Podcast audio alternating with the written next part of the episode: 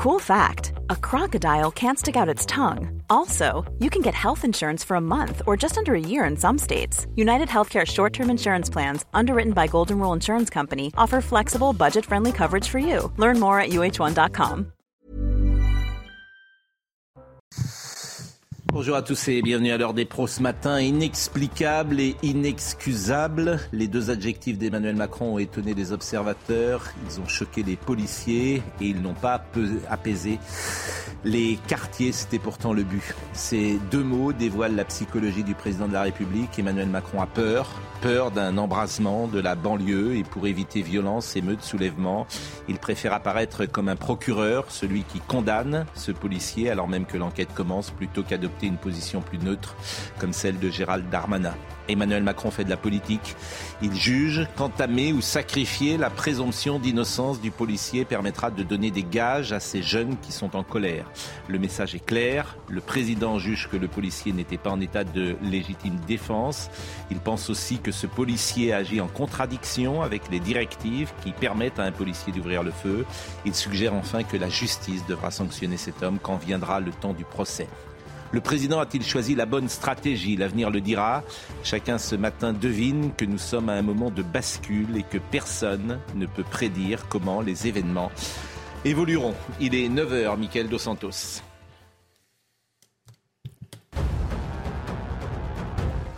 Des scènes de violence injustifiables. Emmanuel Macron réagit aux dégradations dans plusieurs villes françaises suite à la mort de Naël.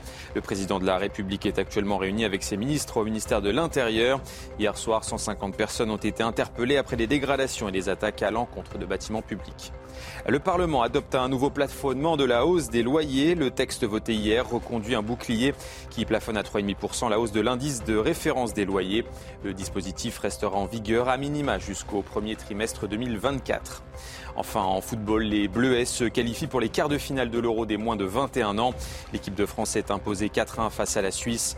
Ryan Cherky, l'un des buteurs de la soirée, a dédié cette victoire à Naël et sa famille. La prochaine rencontre aura lieu dimanche face à l'Ukraine. Nous attendons Elisabeth Lévy dans une seconde, Philippe Bilger, Olivier D'Artigol, Nathan Dever, Florian Bachelier que vous connaissiez qui était euh, député jadis et euh, Gauthier Lebret, bien sûr. Avant d'écouter le président de la République qui a pris la parole il y a quelques secondes lors d'un euh, conseil interministériel. Une cellule de crise. Cellule de crise. Je voulais simplement vous montrer ce tweet de Jean-Luc Mélenchon qui montre l'état du pays, l'état des politiques du pays et, qui appelle quasiment. politique. Oui, d'une force, mais qui appelle quasiment euh, à la guerre civile. Hein.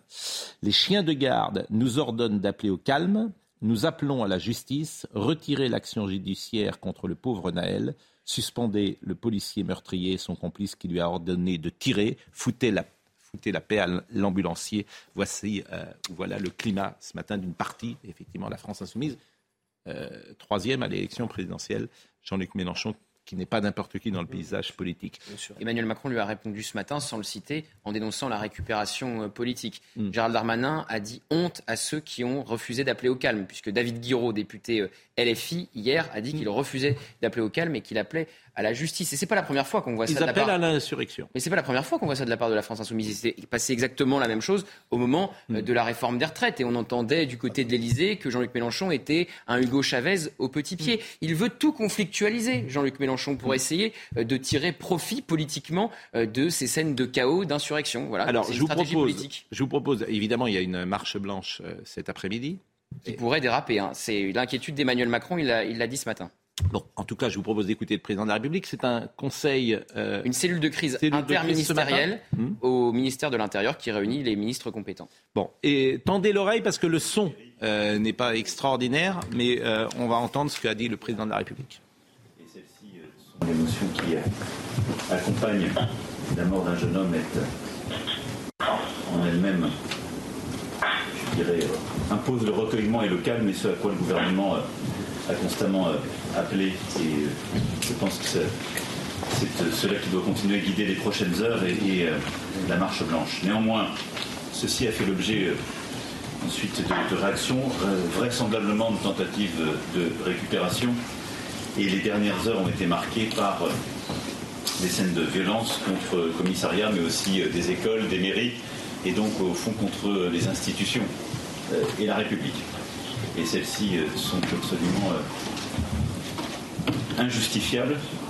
Et je veux remercier l'ensemble de ceux qui, durant la nuit, comme ils l'ont fait hier, ont œuvré pour protéger ces institutions et ramener le calme. Donc, pour moi, les prochaines heures doivent d'abord conduire au recueillement, au respect, et euh, la marche blanche doit euh, se faire sous ce signe. Ensuite, la protection évidemment euh, de tous les lieux et des institutions, on y reviendra, et la caractérisation de ce qui s'est passé dans les dernières heures. Puis la préparation des prochains jours pour que le calme complet puisse revenir. Quelle est la marge de manœuvre du gouvernement? Est-ce qu'il peut, par exemple, déclarer, euh, décréter l'état d'urgence? Alors, c'est déjà une demande sur la scène politique. Je pense à Eric Zemmour qui vient de faire un tweet le demandant. Il faut savoir que l'état d'urgence euh, a été euh, décrété deux fois ces dernières années, en 2015 après les attentats et en 2005 mm. après les émeutes de 2005. Donc c'est possible, ça permet de réduire hein, les libertés individuelles, de réduire les libertés de mouvement, d'accélérer, je parle sous le contrôle de Philippe Bilger, mais mm. d'accélérer les procédures judiciaires. Donc c'est une possibilité, sachant qu'on a des policiers, on a des témoignages qui nous arrivent ici à la rédaction, qui expliquent que c'était pire qu'en 2005, la nuit mm. qui vient de s'achever.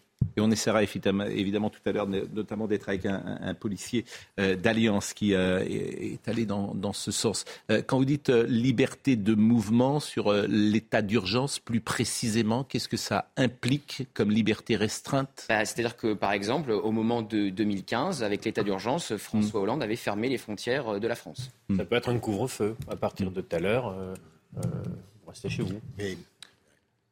Euh, Florian Bachelier, vous étiez proche du président de la République, en tout cas proche de la Macronie. Euh, je voulais savoir comment vous décodiez ces dernières heures. D'abord, euh, les propos du président de la République, inexplicables et inexcusables, qui ont beaucoup fait réagir parce que certains ont eu le sentiment qu'il lâchait ce policier, ce policier, et qu'il intervenait dans le débat alors que l'enquête est en cours moi, j'ai trouvé que Gérald Darmanin, la première ministre, ça a été dit, je le redis, on trouvait, euh, on trouvait les mots. Euh, est-ce que, euh, est-ce que j'aurais utilisé le terme inexcusable? Certainement pas. Est-ce que je suis le président de la République? Certainement pas. Donc c'est aussi facile de, commenter sur un plateau des propos, mais on, voit ce que le président a voulu dire.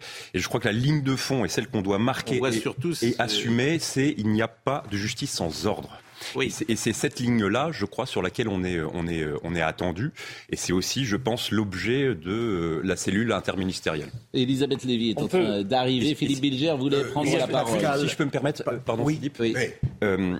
On parlait de la stratégie euh, de, euh, de Jean-Luc Mélenchon, mais très rapidement, mais on, tombe dedans systématiquement. Ça fait un an qu'on tombe dans le piège et les responsables politiques et les commentateurs politiques de commenter. Il fait ces petites phrases exactement pour ça, pour qu'on commence une, une, une matinale à 9h avec ses propos. Et on va passer la journée à commenter ce qu'a dit Jean-Luc Mélenchon. On sait très bien que c'est incendiaire, on sait très bien que c'est irresponsable. Jean-Luc Mélenchon, ça fait bien longtemps qu'il est mm. passé de la gauche caviar à la gauche charognard, et on continue à lui porter crédit, à regarder ce qu'il dit. On ne porte pas ah, crédit, on fait, on fait un, on, fait un métier de, on fait notre métier de journaliste, on témoigne de la réalité. Je mets les responsables politiques dedans aussi.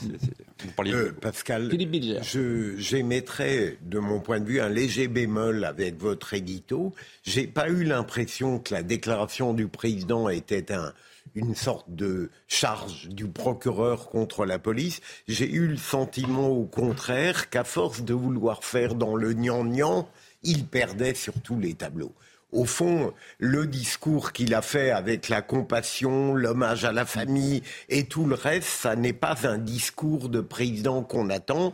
On a un discours comme ça la veille et le lendemain matin à 8 heures, on a une cellule de crise. On ne peut pas, face à des désordres de ce type, avoir une telle complexité qu'elle peut apparaître comme une forme de complaisance pour les deux camps antagonistes. Elisabeth Lévy, et après on écoutera ce qui ah on verra ce qui s'est passé. Moi, je suis assez frappée. Alors, euh, après avoir dit ma compassion, évidemment, et je ne voudrais pas que euh, ce soit interprété comme de l'indifférence ou de la méchanceté, mais je suis assez frappée par la façon dont le président, le Premier ministre ont piétiné la séparation des pouvoirs et la présomption d'innocence, et par la raison pour laquelle on le fait.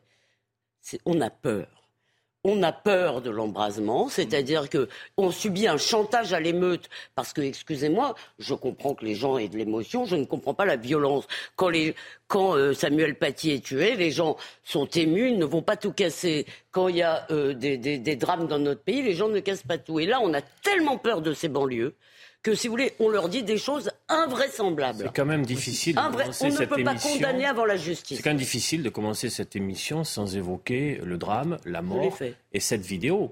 J'ai écouté Alain Bauer. Est-ce qu'on peut porter crédit euh, à la parole d'Alain Bauer qui disait avoir eu un échange avec des spécialistes du maintien de l'ordre et qui disent que dans cette vidéo, on voit tout ce qu'il ne faut pas faire concernant mais c'était le débat d'hier. Désolé, mais je le redis parce que Euh, sinon, si... J'entends, on a tout dit sur cette vidéo. tant mieux. Tout dit, Tant mieux, et, je souhaite maintenant. Tant mieux. En fait, ce qui Ah. se passe maintenant, Oui, c'est cette allons-y, allons-y. Oui, C'est les violences Mais de la nuit, je c'est voulais l'embrasement simplement de la le, nuit. le redire parce que ça avait Oui, été. mais j'entends parle. et vous avez raison, mais euh, Bah alors, vous nous avez- avons été sans raison. ambiguïté là-dessus. Alors, je voudrais qu'on soit avec. Attendez, parce que hum, pardonnez-moi, euh, on est avec Adrien Spiteri qui est à Clamart. On est avec Marine Sabourin également, peut-être qui est euh, qui sont sur le terrain. Je voulais, euh, bonjour Adrien, je voulais que vous nous donniez des informations peut-être de la nuit et ce qui se passe ce matin.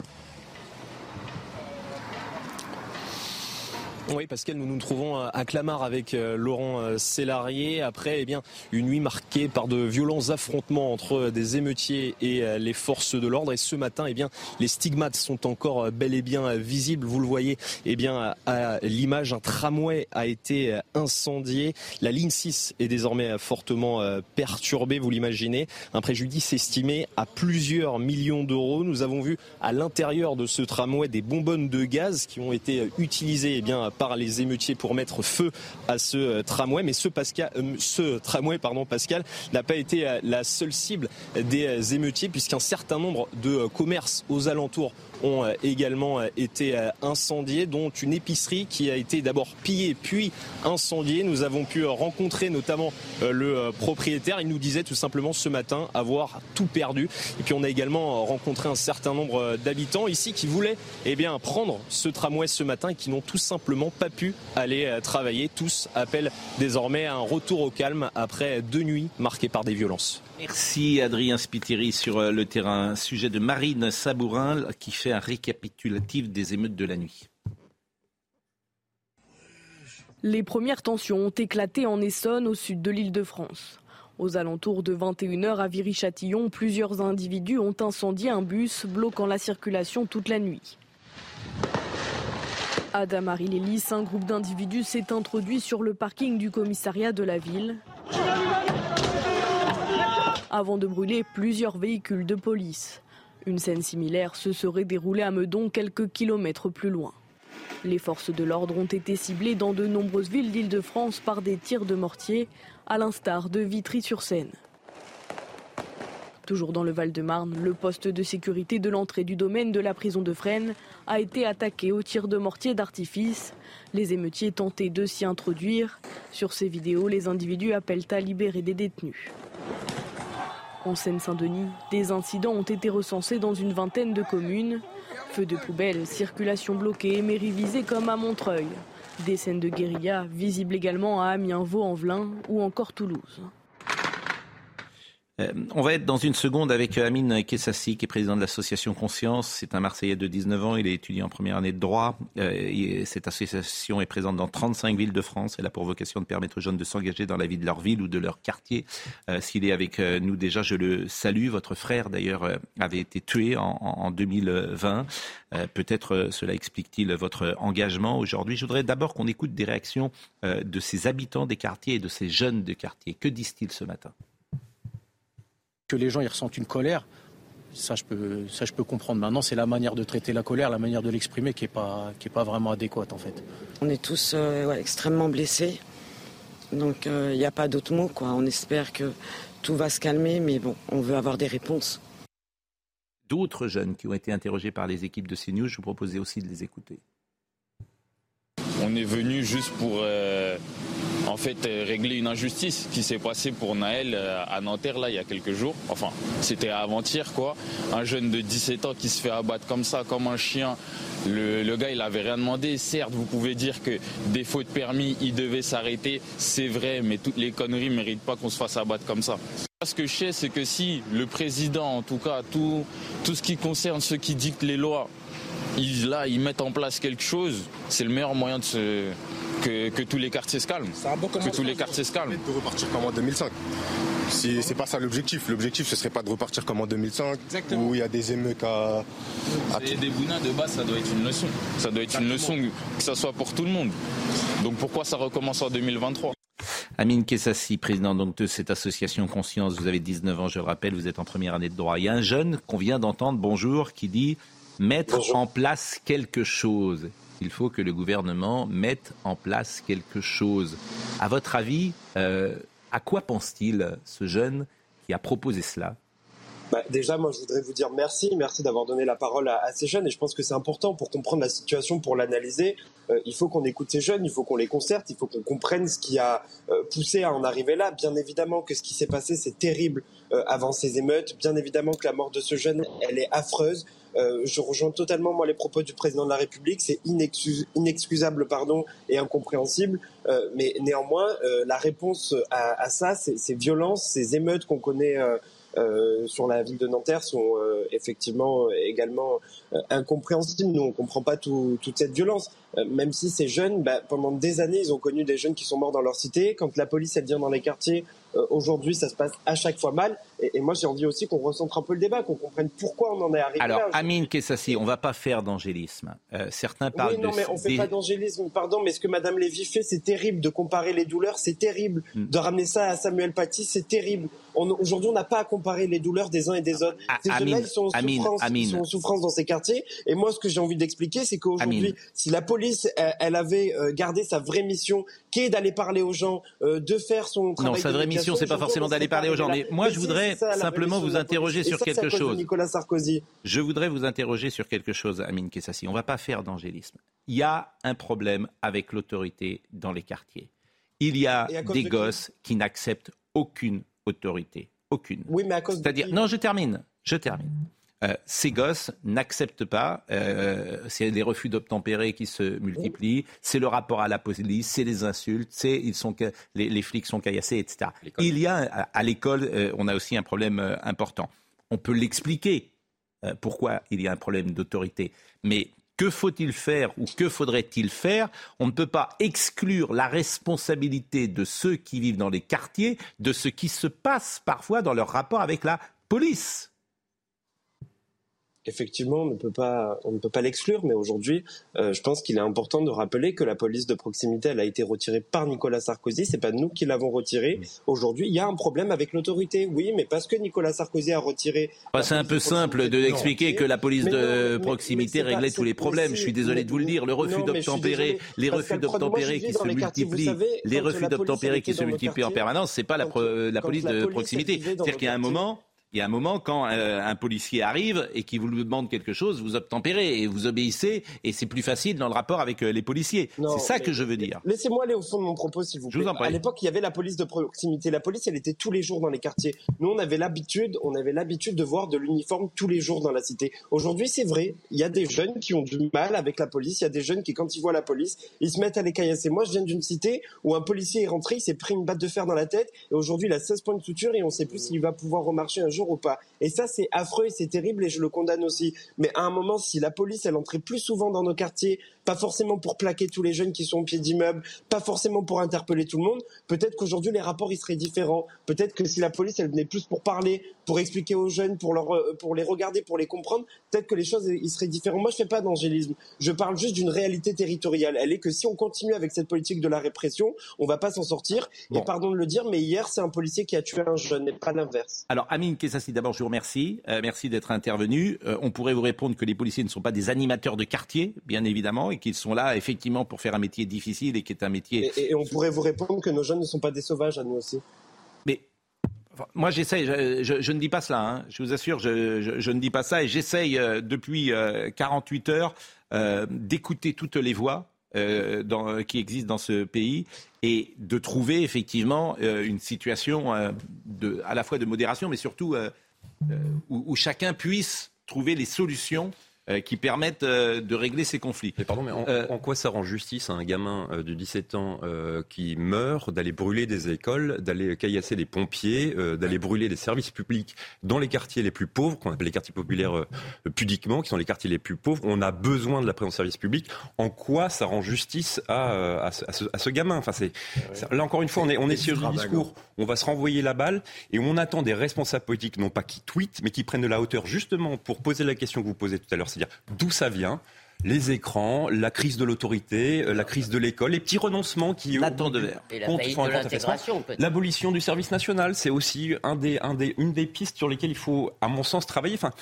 mais, mais, mais arrêtez de se renvoyer de camp à camp parce que c'est exactement ce que veulent les franges extrêmes des partis politiques qui vivent électoralement. Nathan de verre.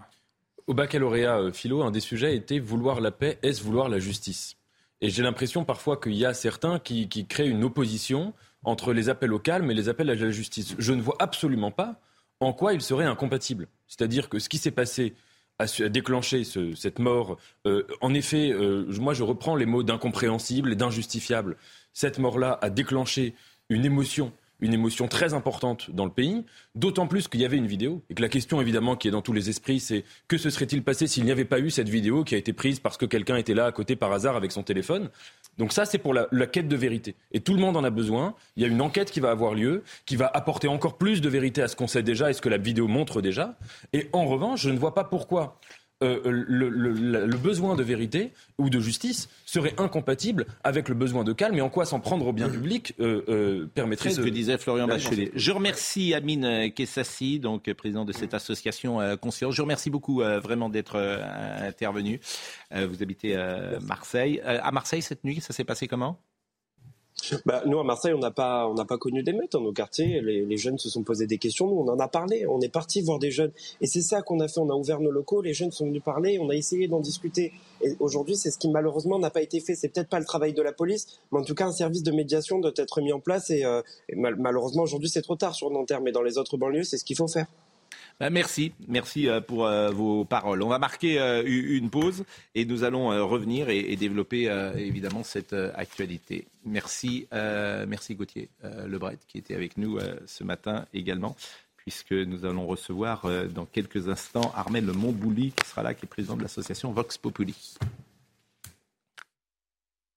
Mel Montbouli est avec nous, vous êtes président de l'association Vox Populi, vous allez évidemment pouvoir intervenir sur euh, les sujets du jour. Je voudrais qu'on voit ce qui s'est passé à Fresnes, ou plus exactement qu'on entende un représentant euh, de FO Justice, puisqu'il y a eu, et c'est assez symptomatique, révélateur, une tentative d'intrusion sais pas si on voit les images euh, à l'instant euh, dans la prison euh, de Fresnes. intrusion qui évidemment a été stoppée. je vous propose d'écouter Cédric Boyer, qui est représentant donc de Force ouvrière justice et qui rapporte ce qui s'est passé. C'est la première fois qu'on a ce genre d'incident. Fresnes, c'est un établissement où on a un domaine pénitentiaire. Donc, on a une porte d'entrée, un, portail à l'entrée, un poste de police, donc c'est un poste de garde. On a des agents qui sont affectés sur ces postes de garde-là et ils ont été victimes de cette tentative d'intrusion. Ils ont été victimes de tirs de mortier, de jets de parpaing. Donc, euh, c'est des gens qui étaient extrêmement déterminés pour faire régner un, climat de violence et de terreur sur le centre pénitentiaire de Fresnes. Bon, et euh, heureusement, euh, cette intrusion a pu être stoppée. Alors vous comprenez qu'on nous sommes un peu ce matin bousculés, c'est le jeu lorsque l'actualité est très très forte et que nous euh, sommes revenus un peu en avance, en avance avant que Michael Dos Santos vienne nous rapporter pour 9h30, comme tous les jours, toutes les demi-heures, les informations. Michael. Les appels au calme n'ont pas été entendus. Les violences urbaines se sont propagées partout en France après la mort de Naël, Fresnes, Clamart, Mont-Saint-Barreul, Villeurbanne, Toulouse. Des dizaines de communes ont été touchées par des tirs de mortier, des incendies et des dégradations. 150 personnes ont été interpellées. Emmanuel Macron a convoqué ce matin une cellule interministérielle de crise. Olivier Véran s'exprime après les violences urbaines de la soirée. Sur BFM TV, le porte-parole du gouvernement a affirmé qu'on ne se fait pas justice soi-même. Au sujet de la marche blanche organisée à 14h à Nanterre, il s'attend à un moment solennel et teinté d'émotion plutôt qu'une explosion de la violence. Deux jours après la mort de Naël, cette marche blanche qui va débuter à 14h a été organisée par l'adolescent, la mère de l'adolescent de 17 ans. Dans une vidéo, elle avait appelé à se réunir, une réunion révolte pour son fils, avait-elle déclaré. Armel Montbouly est donc avec nous, président de l'association Vox Populi. Euh, en 2005, il y a eu des euh, émeutes qui ont duré trois semaines. Euh, la crainte qu'ont les observateurs ce matin, c'est qu'il y ait un embrasement des quartiers et des banlieues. comment vous jugez-vous la situation ce matin? Alors, d'abord, je vais commencer par présenter mes sincères condoléances à la famille de du regretté euh, Naël, parce qu'effectivement, dans ce moment euh, tragique que traverse le pays, il y a une famille qui est aujourd'hui en, proie à la douleur. Et euh, effectivement et à l'émotion et sur ce registre de l'émotion, ce que, ce que me rappelle ce que nous sommes en train de traverser, c'est qu'en 2005, la violence de ce qui est survenu a été provoquée par le fait qu'il y avait un sentiment d'injustice par rapport au fait que c'est la mort de deux adolescents, hein, euh, Sied et, et, euh, ça avait commencé donc à Clichy-sous-Bois et ça avait commencé le 27 euh, octobre 2005. Ils avaient été électrocutés dans l'enceinte d'un poste électrique alors qu'ils cherchaient à échapper à un contrôle de police. Oui, et surtout, c'est qu'ils venaient de pratiquer une activité qui était ludique, mm. une partie de foot. Et de cette partie de foot, on arrive à un incident tragique et une mort. Et c'est ça qui a provoqué une émotion qui s'est généralisée à, l'échelle du pays. Et donc pour revenir, je fais un parallèle parce que c'était il y a 20 ans quasiment. Voilà, mais pour revenir donc à la situation d'aujourd'hui, donc cet épisode quand même de 2005 est resté dans les mémoires. Euh, désormais, c'est dans les mémoires euh, euh, du pays et de ses quartiers qu'il y a eu ces, incidents tragiques. Et là, moi, quand j'ai vu la vidéo de ce qui s'est passé, mm. c'est-à-dire on voit deux agents de police qui ont l'air de discuter avec une personne. Et puis, effectivement, la voiture qui démarre, et entre guillemets, euh, tranquillement, entre guillemets, personne tranquillement n'est pas le, mot juste, mais, chacun a le sentiment que cette mort était évitable, que le policier pouvait faire différemment. C'est entendu. Nous l'avons beaucoup dit hier, donc il n'y a pas d'ambiguïté là-dessus. Mais moi, ce qui m'intéresse, c'est l'état des quartiers, parce que effectivement, quand je disais tout à l'heure, on ne va pas faire d'angélisme. Il y a un problème d'autorité très forte et de la police en fait qui ne peut pas faire son travail dans les quartiers. Elle ne peut pas faire son travail. Donc euh, je mets ça évidemment à côté de ce qui s'est passé euh, et, du drame de Naël, mais elle ne peut pas faire son travail parce que personne n'accepte son autorité. Ah donc, donc le refus d'obtempérer. Oui, j'ai ah. entendu hier, je ne l'ai pas repris, mais j'ai entendu des gens dire euh, ça ne peut pas m'arriver à moi parce que lorsque un flic euh, m'arrête, j'obtempère. Bah J'ai entendu je veux, des gens dire cela. Deux exemples. Je n'ai pas repris ça. Je vais vous prendre trois exemples euh, récents qui viennent qui se sont passés et on va voir comment euh, ça a été traité par les forces de l'ordre. si on prend sur le plan national, il y a eu deux incidents avec deux enfants de personnalités politiques connues. Bah, je vais les citer, que ce soit Nadine Morano ou Éric Zemmour. Et derrière, et dans le cas de l'enfant de Nadine Morano, il semblerait qu'il y ait eu une tentative à un moment ou un autre de, de s'échapper. Et, ah, il semblerait, mais mériterait, pardonnez-moi. Ce que je veux dire, mais, ah, mais ce que je veux dire, non, mais ce que je veux dire par là, c'est qu'à à, aucun moment, il, non, mais lui, il semblerait. non, mais vu, étant donné la gravité des faits, puisque dans le cas de, de, de, de, ces, deux, de, hmm. ces deux incidents, hmm. il y a eu euh, une, euh, j'allais dire, une situation qui a mis en danger mm. le public ou qui aurait pu mettre en mm. danger le public, ça ne s'est pas traduit par une, bah, par une mise à mort. Mérite. Et puis l'autre. mais après, en Suisse, mm. là, ce qui s'est euh, à Annecy, pardon, ce qui s'est passé avec l'effroyable attentat, du moins pas attentat, mais crime qui s'est passé, les autorités suisses, lorsqu'elles sont intervenues, elles ont maîtrisé l'individu malgré l'horreur de ce qu'il avait commis et à aucun moment elles ont entre guillemets euh, hmm. euh, porté atteinte à sa vie. et donc ce que je veux dire par là, c'est qu'il y a peut-être dans ce cadre-là. Hmm. Euh, et moi, ce qui me surprend, c'est que ça vient du fait de, de, de, de la part de motards qui, de par mon expérience, par rapport au fait que Vox Populi, on travaille depuis longtemps dans les quartiers, c'est rare que les motards, qui sont plutôt des gens expérimentés et qui sont plutôt des gens, euh, j'allais dire, bien formés. Monsieur Montbouli, ce que j'entends, ce que j'entends et ce Ouais. que j'ai entendu hier par la prise de parole d'Omar Sy, de Kylian Mbappé, de Jules Koundé, ce que j'entends de sous-jacent et ce que vous dites, c'est que la police n'agit pas pareil avec des gens qui sont ou noirs ou euh, arabes qu'avec des Français. Euh, pas qu'avec des Français, pardon, qu'avec des gens blancs. Ah. et, et, et, et je, je, comment dire, c'est ça que j'entends euh, de, de sous-jacent. Ce que j'en, ce, ce que veut, Je vais juste. c'est je- cette. euh, Je vais vous prendre une anecdote personnelle. Ok, donc moi euh, j'ai euh, j'ai fait un certain nombre d'études, ok, qui m'ont amené aujourd'hui à travailler dans, un- dans, dans un domaine euh, assez privilégié. Et lorsque je faisais mes études que j'étais au lycée, dans un dans une euh, ville euh, bourgeoise qui s'appelle le Rincy, et j'étais avec euh, des amis blancs de l'époque. Je leur raconte une histoire euh, et euh, au cours de cette histoire, je leur raconte que je me suis fait contrôler. Mais c'était pas ça le propos. Mais mes amis de l'époque s'arrêtent sur le fait que je me suis fait contrôler et me disent Mais qu'est-ce que tu avais fait? Je dis Ben non, j'ai rien fait. C'est comme toi, tu marches dans la rue, tu te fais contrôler. Ils me disent Ben non, un, ils, on était quatre. Et quand je leur pose la question à, à chacun d'entre eux, ils me disent Ben non, je me suis jamais fait contrôler. Et donc c'est là où, je, à, ce- à cet âge-là, je devais avoir 16, 17 ans, que je réalise que. je on suis d'accord, mais c'est ça que j'ai entendu qui hier. pas la même Mais bien sûr, mais, c'est ça que j'ai Ouais. entendu. Et- Voilà. Et, c'est ça qu'on voit. Il y a une forme de communautarisme des réactions hier. Mais euh, parce qui qu'on n'expérimente pas la même chose euh, Mais- euh, par rapport à, mais c'est pourquoi à- je vous ai en- à la je vous ai- relation avec la police. Mais- oui, mais en même temps, je, je pourrais vous retourner ce que j'entends du témoignage des policiers qui disent effectivement ces jeunes des quartiers ne euh, répondent pas. euh, comme euh, d'autres. euh, Alors, mais moi, je vais vous prendre. Je vous, je Comme d'autres jeunes dans d'autres Alors, mais je quartiers. Alors, Elisabeth Lévy. poser une question. Voilà, Bien moi, euh. moi, ça, moi, ça me frappe et encore une fois, nous sommes tous tristes euh, euh, de Plus cette que ça, mais, d'ailleurs. mais quand, mais évidemment, plus que ça, euh, euh, ému, euh, euh, atterré, tout ce que vous voulez.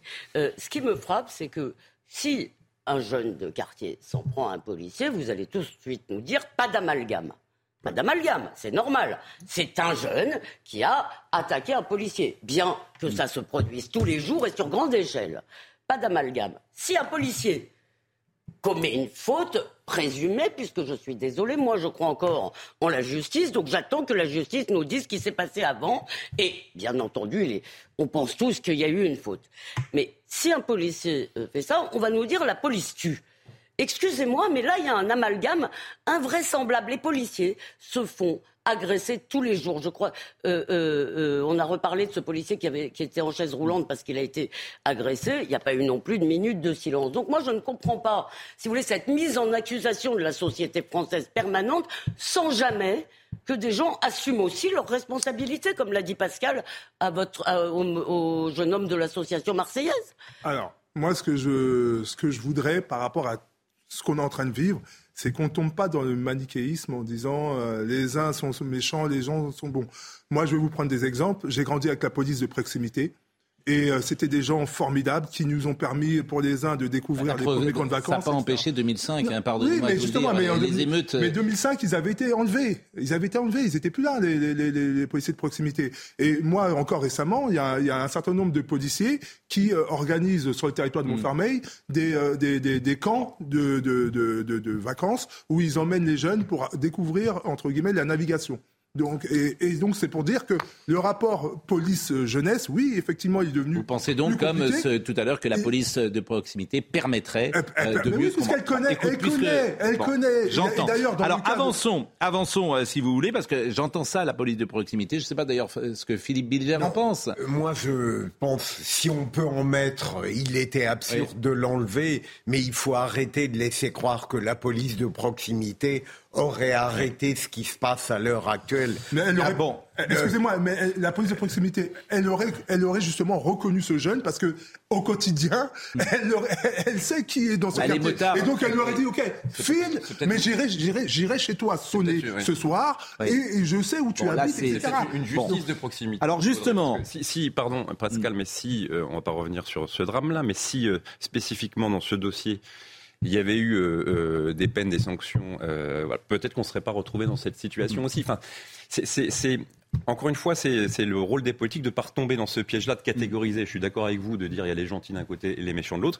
Qu'est-ce qui fait qu'on en arrive là? Qu'est-ce qui fait qu'une partie de la société euh, je crame les écoles? Alors, je vais, vous prendre un exemple. Euh, là, nous, on travaille sur les Jeux Olympiques. Hmm. Pour nous, les Jeux Olympiques, c'est un outil qui est exceptionnel, qu'on aura peut-être une seule fois dans, dans, dans, en tout cas moi pour, euh, hmm. pour, pour, pour, ma génération, pour pouvoir travailler à l'inclusion et l'accélération dans nos territoires. Et nous, la caravane qu'on a mis dans le cadre des Jeux Olympiques, elle est partie sur le territoire de Clichy-sous-Bois, le territoire de Saint-Ouen, le territoire de Marseille, le territoire de Bondy, et il y a eu zéro incident. Donc c'est pour dire une chose, c'est que dans ces territoires-là, les gens quand, entre guillemets, vous euh, leur offrez des, des, des, des, services à hauteur de, j'allais dire, de, de leur euh, espérance, que vous faites en sorte de mm. travailler, nous on travaille sur les sujets d'insertion, parce que là aujourd'hui, ce qu'il faut savoir, c'est que la, j'allais dire, l'émotion qui, qui, qui naît dans ces territoires, c'est des gens qui justement pensent et que la police, elle est républicaine. Alors, Monsieur et sont choqués par le fait j'entends que ce que vous dites, j'entends ce que vous dites, mais pour entendre ces discours depuis de nombreuses années, on a toujours l'impression qu'en fait, euh, l'État n'a pas fait ce qu'il fallait faire, l'État est responsable, l'État n'a pas fait euh, dans les euh, quartiers ou dans les banlieues, n'a pas pris en compte euh, tous ces jeunes et de ça. on a toujours le sentiment que c'est l'État qui est responsable et que les quartiers eux-mêmes excluent leur responsabilité de ce qui peut leur arriver. Donc la responsabilité, c'est quoi? C'est d'élever aussi des enfants, c'est de les accompagner, c'est que les familles sont aussi responsables, etc. Alors, Les pères, les mères. Alors, mais je vais vous prendre un exemple. Pardonnez-moi de le dire comme ça. Dans vos, dans vos, dans vos locaux, qui fait le ménage dans vos locaux? Mm. Dans vos locaux, je pense mais que vous avez parfaitement non, mais, non, mais voilà, mais, mais vous avez parfaitement c'est des, des, mères de famille. Vous avez parfaitement qui Je suis d'accord avec vous. Certainement à 5-6 heures du matin, donc qui ne peuvent pas accompagner leurs leur gamins. Je sais. Qui travaillent dans les chantiers du, de, de, de, de, construction, ce sont mais des parents. Vous avez parfaitement raison. Je me fais la réflexion tous les matins. Donc voilà, donc, donc je peux pas donc, vous dire autre chose. La société aussi, elle doit réconcilier. J'entends. Avec ce, ce, fait que d'un côté, on demande aux gens de, de bon. venir de plus en plus tôt mm. et, et oui. partons de plus en plus loin. Et de l'autre côté, on dit oui, les enfants sont abandonnés. Bon, euh, je voudrais maintenant qu'on revienne au dossier Nanterre et qu'on écoute notamment l'avocat euh, de Naël qui a remis en cause la version euh, du policier Yacine Bouzrou. Je voudrais qu'on l'écoute. Libre à lui de donner la version qu'il veut, il a le droit de contester les faits et de mettre en avant une légitime défense, mais euh, il y a des images, il y a une vidéo qui montre clairement qu'il n'y a pas de légitime défense. On voit sur cette vidéo, et toutes les personnes de bonne foi qui regardent cette vidéo ne pourront que constater qu'il n'y a personne en face du véhicule. Donc lorsque le véhicule démarre, il n'y a aucun policier devant ce véhicule. Il ne peut donc pas y avoir de légitime défense. J'estime donc que les déclarations de ce policier sont formellement démenties par la vidéo en possession de la justice. Bon, je rappelle quand même qu'il y a une enquête qui est en cours, que la présomption d'innocence doit jouer, qu'une vidéo, effectivement, même si on peut l'interpréter telle que nous l'interprétons tous, il peut y avoir un autre angle qui permettrait de nuancer, de modifier notre première perception. Le procureur va s'exprimer, Pascal. Le procureur, alors donc ça va il, aider. Il va, alors il va s'exprimer, ben, puisque vous. Euh, il va ça va aider parce que Marine Sabourin est en direct temps, de Nanterre. Il est temps qu'il s'exprime. Il est en direct de euh, Nanterre. Le procureur va s'exprimer, je crois, à 11 h euh, Marine Sabourin, euh, vous êtes devant la préfecture euh, de, des Hauts-de-Seine et il va prendre la parole. Bonjour. Oui, Pascal. Bonjour, Pascal. Alors, l'horaire reste à confirmer. Nous venons d'échanger avec un policier. Alors, vous le voyez juste derrière nous. D'ailleurs, les forces de l'ordre commencent à s'installer, hein, puisqu'il y a une marche blanche qui est organisée à 14h à la préfecture de Nanterre. Ce que l'on peut dire, eh bien, c'est qu'il y a toujours euh, cette atmosphère à Nanterre. Hein. Hier, deuxième nuit de euh, tension, bien, il y a eu ces véhicules, plusieurs dizaines de véhicules qui ont été euh, brûlés par ces, ces émeutiers, ces émeutiers qui scandaient aux forces de l'ordre, d'ailleurs, qu'ils ne lâcheraient rien jusqu'à ce que justice soit faite pour Naël. Ces émeutiers qui ont également visé les forces de l'ordre à de nombreuses reprises hein, avec des tirs de mortier. On échangeait avec certains policiers qui nous disaient qu'ils étaient fatigués. Évidemment, ici, les autorités craignent une nouvelle soirée de tension ce soir à Nanterre. Je vous remercie Marine. On va écouter justement la mère de Naël. Et euh, cette mère appelait à une marche blanche. Et euh, vous allez entendre quelqu'un à côté. Je ne sais pas d'ailleurs qui est à côté euh, d'elle qui, euh, elle, parle de révolte. Et la mère euh, de Naël reprend à ce moment-là ce mot euh, de révolte. Écoutez. Je m'appelle Mounia, la maman à Naël, celui qui vient de se faire recevoir une balle, qui est mort à Nanterre le petit 17 ans. Je suis sa maman. Rendez-vous jeudi à la préfecture à 14h. Marche blanche. Jeudi, venez tous. C'est la marche de la révolte même. On fait une révolte, s'il vous plaît, pour mon fils, pour Merzouk Naël. On sera tous là. Merci. Bon, la marche de la révolte. Et on entend certaines voix qui veulent instrumentaliser, récupérer pour faire autre chose. Et j'ai cité tout à l'heure Jean-Luc Mélenchon. Je vais le reciter parce que Jean-Luc Mélenchon, euh, c'est un appel à l'insurrection que ce tweet. Les chiens de garde nous ordonnent d'appeler au calme. Nous appelons à la justice. Retirez l'action judiciaire contre le pauvre Naël, suspendez le policier meurtrier et son complice qui lui a ordonné de tirer, foutez la paix à l'ambulancier. Est-ce que vous avez le sentiment vous-même d'être instrumentalisé, récupéré par la France insoumise? Euh, pas du tout, parce que moi, je suis d'abord et essentiellement engagé autour de, des citoyens, d'où le nom mm. de Vox Populi, et on ne fait en aucun cas de la politique. Euh, que les politiques euh, veuillent s'emparer de cette histoire, je dirais, entre guillemets, c'est le jeu de la politique, mm. malheureusement. Mais maintenant, et là, ils appellent à l'insurrection. Mais sur le côté de la révolte, mm. c'est surtout dans les mots de la mère, je pense, parce qu'on voit bien que c'est une, une, mère qui est, qui est effondrée c'est euh, par rapport au côté révoltant de, de, de, ce qui vient de se passer. je pense que la dame qui lui propose à côté de dire ça, elle n'est pas dans cet état On ne peut bien évidemment rien reprocher à la mère, et on a vu la, la vidéo, Pascal Libon. Je suis il faut bien dire que cette révolte, et il y a l'expérience de 2005, est sans issue. Elle ne mène à rien. Parce que ce matin, les voitures brûlées, c'est les travailleurs du petit matin euh, qui se retrouvent avec euh, une situation catastrophique. Les bus qui ne roulent pas aujourd'hui en Ile-de-France, c'est les salariés du petit matin qui ne peuvent pas aller travailler pour nourrir leur famille.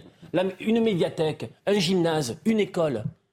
Alors qu'il faut des efforts monumentaux pour livrer de l'équipement public dans ces quartiers populaires.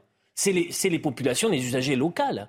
Donc il faut que. C'est là où le tweet de Jean-Luc Mélenchon, qui connaît parfaitement les quartiers populaires, fait preuve d'une hypocrisie crasse parce que il sait très bien que les principales victimes des émeutes, ce sont les populations de ces quartiers populaires. Elisabeth Lévy. Oui, moi, ce qui me frappe, je ne sais pas si vous avez lu l'article de Malika Sorel dans le Figaro. Elle, parlait d'une dimension dont on n'ose pas tellement parler, qui est que derrière, il y a une crise, malgré tout, de l'intégration d'une partie des immigrés qui ne se reconnaissent pas dans les mœurs, dans les coutumes, dans les, jeunes gens sont, ils sont, français. Ils sont français. français. Attention. Ces jeunes sont français. Essentiellement, ils sont français. Ils sont même à 2000 Attendez, pardonnez-moi. Ils sont français. Ils sont. Je parle. Je n'ai pas dit qu'ils n'étaient pas français. Je vous dis qu'une partie vous de dites que vous les appelez les immigrés. Ils sont pas immigrés. Ils sont français. Immigrés pour l'Insee, c'est les immigrés et leurs descendants. C'est plutôt Alors, excusez-moi, ça ne veut pas dire étrangers. Mais les pauvres. Je vous dis des Français d'origine immigrée qui sont certainement français ne se reconnaissent pas. Ils le disent.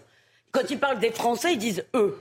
Donc, je dis que c'est une des dimensions du problème, c'est qu'ils ne se reconnaissent pas dans les, peut-être dans la société française parce qu'ils ne s'estiment pas reconnus, si vous voulez, et il y a derrière, il y a derrière ces émeutes, ces, ces, bouffées de violence, il y a aussi cela. Si vous voulez, on ne peut pas. C'est pas vrai. on n'est pas en Amérique. Alors, absolument. On n'est pas en Amérique. Je suis absolument d'accord avec vous. nous ne sommes pas en Amérique, mais euh, ce qu'il faut aussi, euh, et là encore, je vais parler de mon expérience, savoir, c'est que nos parents, moi je fais partie d'une génération qui euh, nous ont élevés dans un amour inconditionnel de la France. Oui, mais vous êtes d'une euh, autre, non, non, mais attendez. Vous êtes d'une autre génération. non, non, Ils euh, nous ont élevés dans cet amour et, Alors, et, ce, respect de, Armel, la je vais France. vous dire, mais Armel, je vais poser la question différemment. Vous avez quel âge, Armel? 50 ans. Est-ce que vous diriez que le rapport que vous avez à la France est différent de celui d'un gosse de 20 ans? C'est parfois le sentiment que j'ai. Oui ou non D'un gosse des quartiers, non, bien non, Mais je, je, je, réponds de manière euh, moins, euh, j'allais dire, binaire. Hmm. Je vais vous dire que le rapport, il est effectivement différent, mais je dirais et, la même chose pour vos enfants. C'est-à-dire qu'aujourd'hui, il y a un rapport de la jeunesse vis-à-vis de, la nation, vis-à-vis, euh, je dirais, euh, euh, du monde qui a, qui, moi je, changé. Je ne partage pas votre avis. J'ai le sentiment parfois, et vous allez me dire, si vous, si, vous, si vous entendez cela, que cette jeune génération est parfois en colère contre la France, contre ce qu'elle a fait au 19e siècle, contre ce qu'elle a fait au 20e siècle, et qu'ils sont nourris, et qu'ils sont nourris à une forme de discours ambiant où ils se disent nos pères, nos pères, nos grands-pères nos pères, nos grands-pères ont été maltraités par cet État qui, nous, qui, nous, accueille aujourd'hui. Je, je, veux juste vous prendre... ce qui est, je, peux considérer comme une réalité. Ce qui n'était pas vrai euh, il, y a, il y a, dans votre génération. Ah ben oui, mais parce que, j'avais dire, il y, a, il y a le discours et il y a les actes. Donc nous, on a été élevés, nos parents ont, euh, ont été Vous venez d'où d'ailleurs euh, votre, Vous êtes originaire euh, du, du Congo Brazzaville Mm. et j'ai grandi à Clichy-sous-Bois-Montfermeil. Euh, Ah. Donc euh, l'endroit des émeutes, justement Oui, en 2005. oui.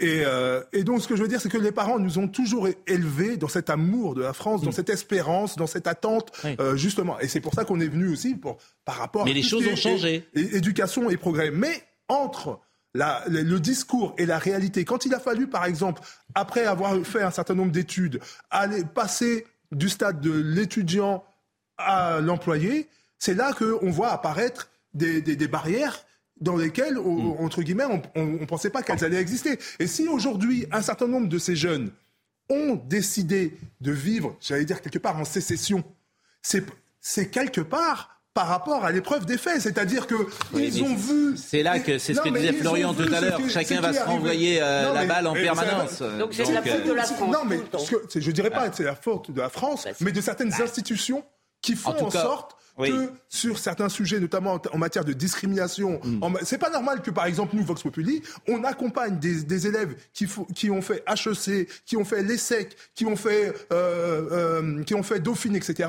pour trouver des stages des alternances. On ne devrait pas les accompagner. Et c'est pas normal. Je veux dire, si jamais la République ne comprend pas que quand des enfants jouent le jeu de la République et qu'on ne les intègre pas, eh Je ben, suis à que voulez-vous 100%, dire aux je suis à 100% d'accord avec vous. Moi, j'ai un sentiment différent. Je travaille dans cette entreprise Canal+.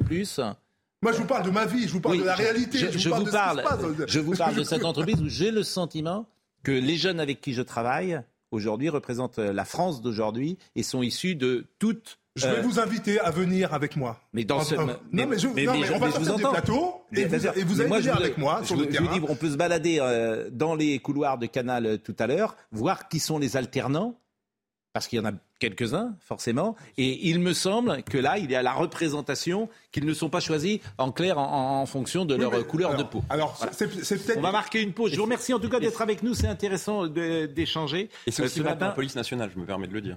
Quand on y va vraiment, on voit euh, qu'il y Bon. a une, euh, Euh, diversité. On parlera de l'exécutif, on parlera Des classes du, populaires. on parlera du hijab euh, également. Il y a un papier de Jean-Éric Schottel hier dans le Figaro. Formidable. Tout à fait remarquable. Alors, c'est très intéressant parce que le Conseil d'État, c'est pas n'importe qui, euh, Jean-Éric euh, Schottel. C'est euh, un ancien euh, Secrétaire conseiller d'État honoraire, bien sûr. Et euh, il a un peu refroidi euh, le Conseil d'État et euh, son rapporteur, qui sont des byzantologues, hein, disons-le, les conseillers d'État. hein. Et- là, lui a fait un papier hier dans le Figaro où il remet l'église au milieu du village, si j'ose dire. Donc on pourra voir précisément ce qu'il a dit, parce qu'il il est contre la position du rapporteur qui expliquait que ces jeunes femmes devaient porter le hijab. Euh, on marque une pause et euh, nous revenons dans un instant. Michael Dos Santos à 10h nous rappelle les titres. Deux jours après le décès de Naël, le procureur de la République de Nanterre va s'exprimer dans une heure depuis la préfecture. Il va revenir sur les avancées de l'investigation. Une conférence de presse où il évoquera également les orientations décidées lors des procédures en cours. Le décès de Naël à l'origine hier soir de violences urbaines. Un tramway a été incendié à Clamart dans les Hauts-de-Seine. Les pompiers sont rapidement intervenus. Personne n'a été blessé. Plusieurs commerces ont également été dégradés aux alentours. Et puis enfin, les scènes de violence qualifiées d'injustifiables par Emmanuel Macron. Le président de la République a convoqué ce matin une cellule de crise avec ses ministres à Paris. Hier soir, 150 personnes ont été interpellées après des incendies et des attaques à l'encontre de bâtiments publics. Daniel Montbouli est avec nous, il est président d'association Vox Populi et euh, je le remercie grandement. C'est intéressant d'ailleurs ce que vous disiez à, à la mi-temps euh, de notre émission où en gros vous dites, euh, vous dites pas toujours la même chose d'ailleurs euh, à l'antenne, si j'ose dire. C'est, c'est plus direct hors antenne, mais j'ai souvent remarqué ça. Vous dites euh, à ces jeunes, l'État ne prend toi en main. L'État n'est pas ton père, l'État n'est pas ta mère. C'est à toi un peu de- qu'incombe la responsabilité de la vie que tu auras ici. Absolument. C'est ça que vous leur Et- et- dites. absolu- Et ça, c'est un discours qu'on peut effectivement entendre, qui n'est pas victimaire et qui peut être. Mais parce, que, mais parce que, mais parce que nos parents, nos parents nous ont élevés dans, justement dans, dans ce parcours de. Mais ça serait d'aller bien que ça s'entende. Oui, Ben, oui, ça serait mais- bien que ça s'entende. Alors, l'aspect de, de l'exécutif. Euh, deux ou trois choses que je voulais vous faire écouter. Écou- voyez le sujet de Mathieu Deves. Comment a réagi les- l'exécutif?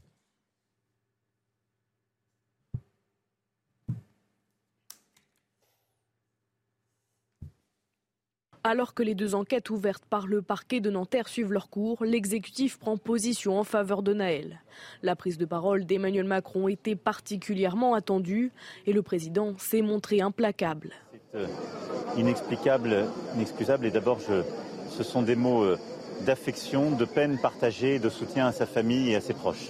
Il faut le calme pour que la justice se fasse et il faut du calme partout parce que nous n'avons pas besoin euh, d'avoir euh, en effet un embrasement, une situation qui viendrait euh, se dégrader. Sa première ministre lui emboîte le pas. Devant le Sénat, Elisabeth Borne réclame la vérité sur le drame.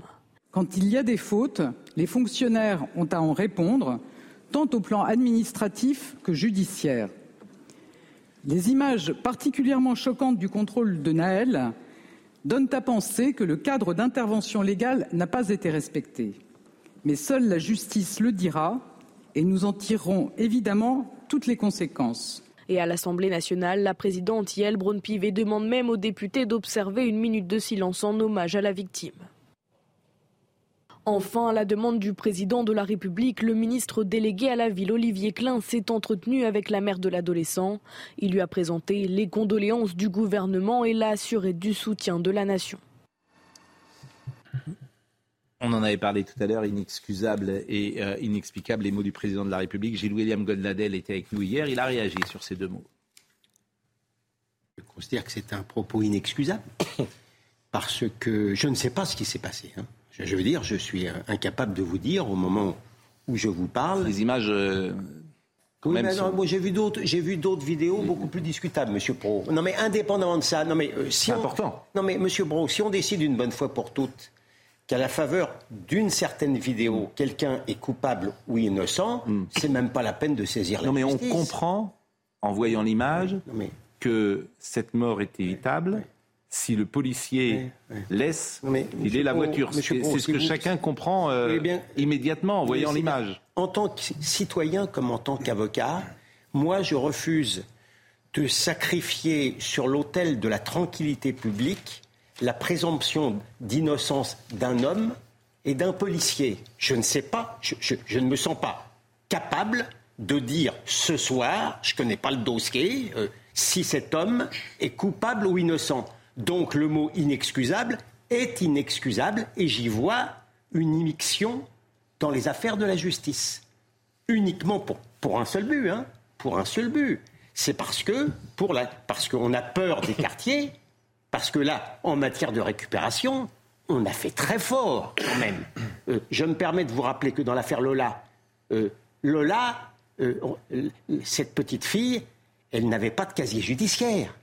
Elle n'a- elle n'avait rien fait. Et personne, il n'y a pas de Français qui sont sortis dans la rue pour mettre le feu. Et pourtant, le simple fait de s'émouvoir a été considéré comme une odieuse récupération. Alors j'ai un problème de vocabulaire pour euh, savoir ce qui s'est passé à Nanterre de la part de gens qui se sont livrés à des exactions et pour lesquels le, le président de la République a expliqué c'est parce qu'il faisait chaud.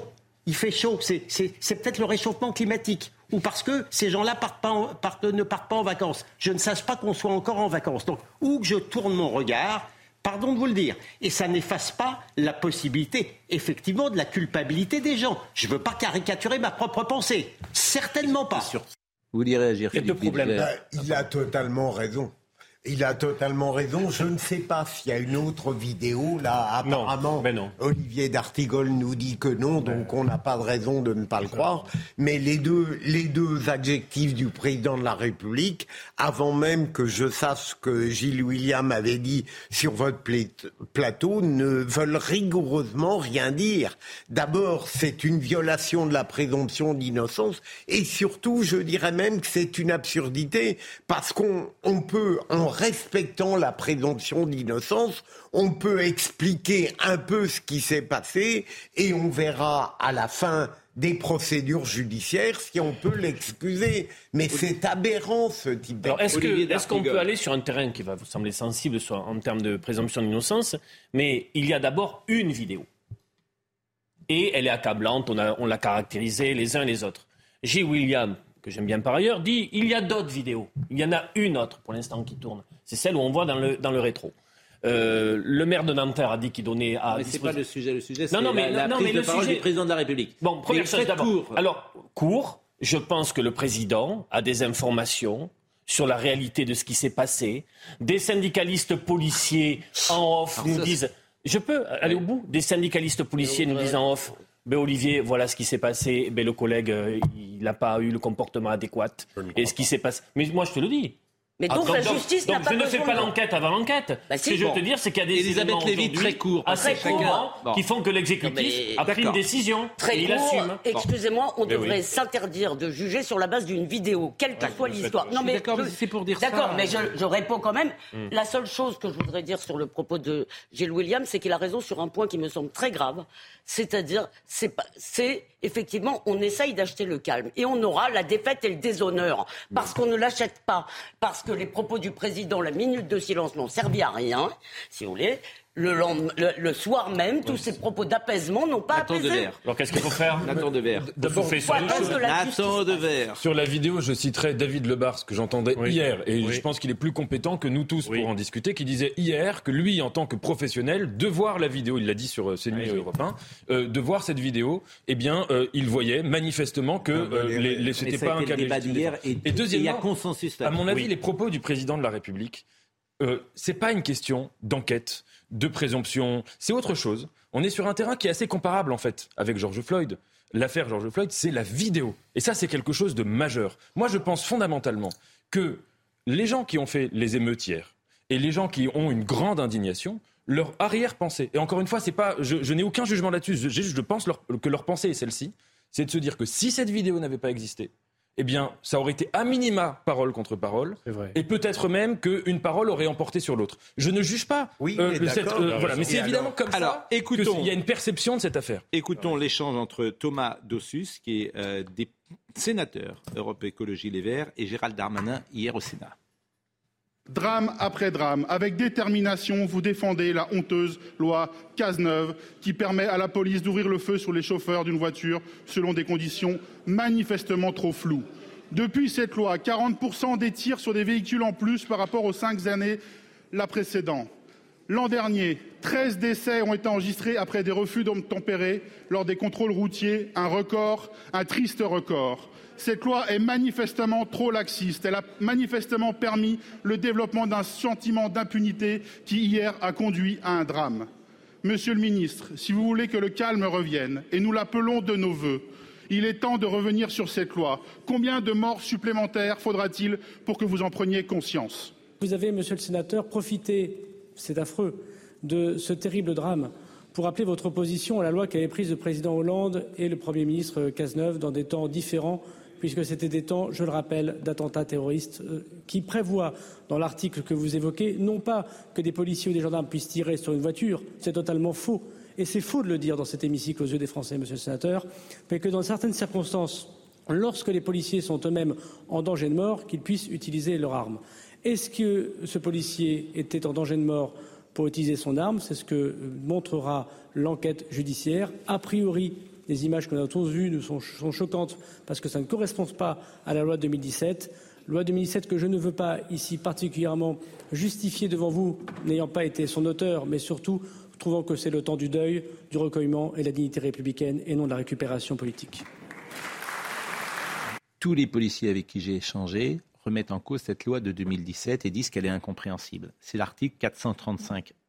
Il y a cinq cas de figure pour lesquels le policier peut ouvrir le feu. Le premier cas, on est d'accord, c'est s'il y a une atteinte à sa vie ou son intégrité physique, c'est clair. Deuxième, après sommation, si c'est la seule façon de protéger les personnes autour de lui. C'est toujours clair. Troisième cas de figure, pour empêcher la réitération d'un meurtre ou d'une tentative de meurtre, ce point fait clairement référence aux attentats qui ont touché la France.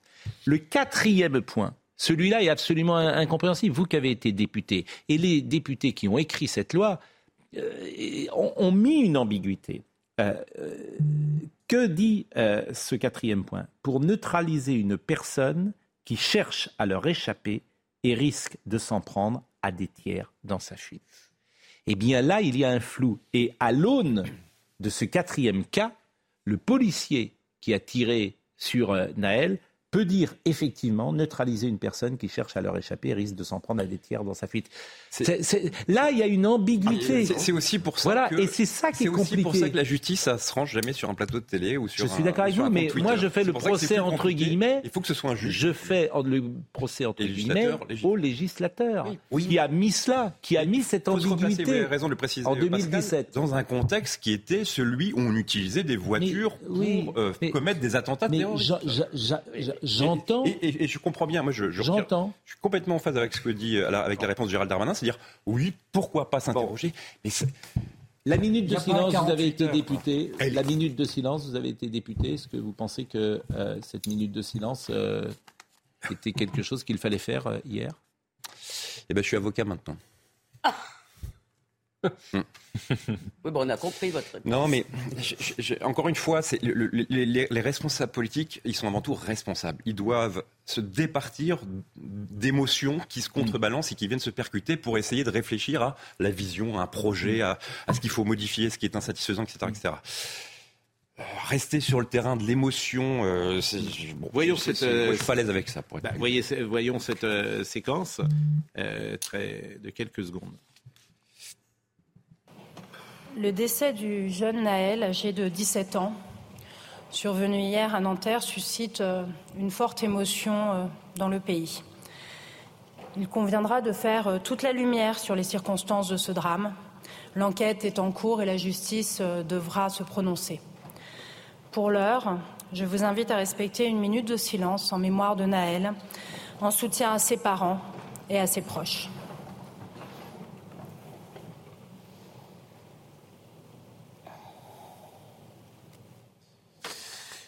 Bon, c'est un geste politique forcément qui est, qui est fort et qui est en dé- comment dire euh, je l'interprète comment Euh, Je me dis que euh, c'est à destination des quartiers qui ont le sentiment euh, maltraités et de dire l'Assemblée nationale pense à vous. Voilà comment je l'interprète. Du en pays même tout temps, entier aussi. en même comment? Parce que le pays tout entier a été secoué par cette vidéo, pas que le Ah. quartier. Oui. je, je crois, Pascal. Vous savez, là, il y a discussion. Parce que moi, j'entends. Hier, j'ai fait une émission pendant 1h30 sur RTL. J'ai entendu uniquement des gens, et c'était d'ailleurs assez étonnant et peut-être effrayant, qui appelaient pour dire si ce jeune homme euh, obtempère, il est vivant. Si ce jeune homme obtempère, il est vivant. Je ne peux que vous rapporter ce que j'ai vu. Ce n'est pas ma position. la mienne, oui. Bien évidemment. Mais ne vous trompez pas sur l'état d'esprit du pays. Ne vous trompez pas sur l'espace médiatique. Et ne vous trompez pas sur ce que, pensent les là. gens qui nous écoutent. J'espère que nous n'en sommes bon, pas là. Et le non, mais je, je- je me fais que le, le témoin de ce que j'ai entendu. Mais là, Ah, je ne dis pas, et j'ai pas de sondage, bien évidemment, donc je ne peux pas vous dire ce que pense euh, le pays, comment il pense, etc. C'est- Mais le, le risque, c'est que chacun ait ses victimes, en fait. Je- oui, c'est ça le risque. Je, je pense, justement, par rapport à ce que vous venez de dire, je pense qu'effectivement, euh, ce, ce- ce- ce message de l'Assemblée est, plutôt à destination des, des quartiers, le pense. effectivement, pour dire qu'il y a une considération euh, euh, qui leur a été adressée pour dire que, effectivement, la justice va se pencher sur ce drame et que euh, derrière, on va euh, apporter des réponses Hmm. euh, dans un temps, euh, j'allais dire, plus court que traditionnellement la justice le fait.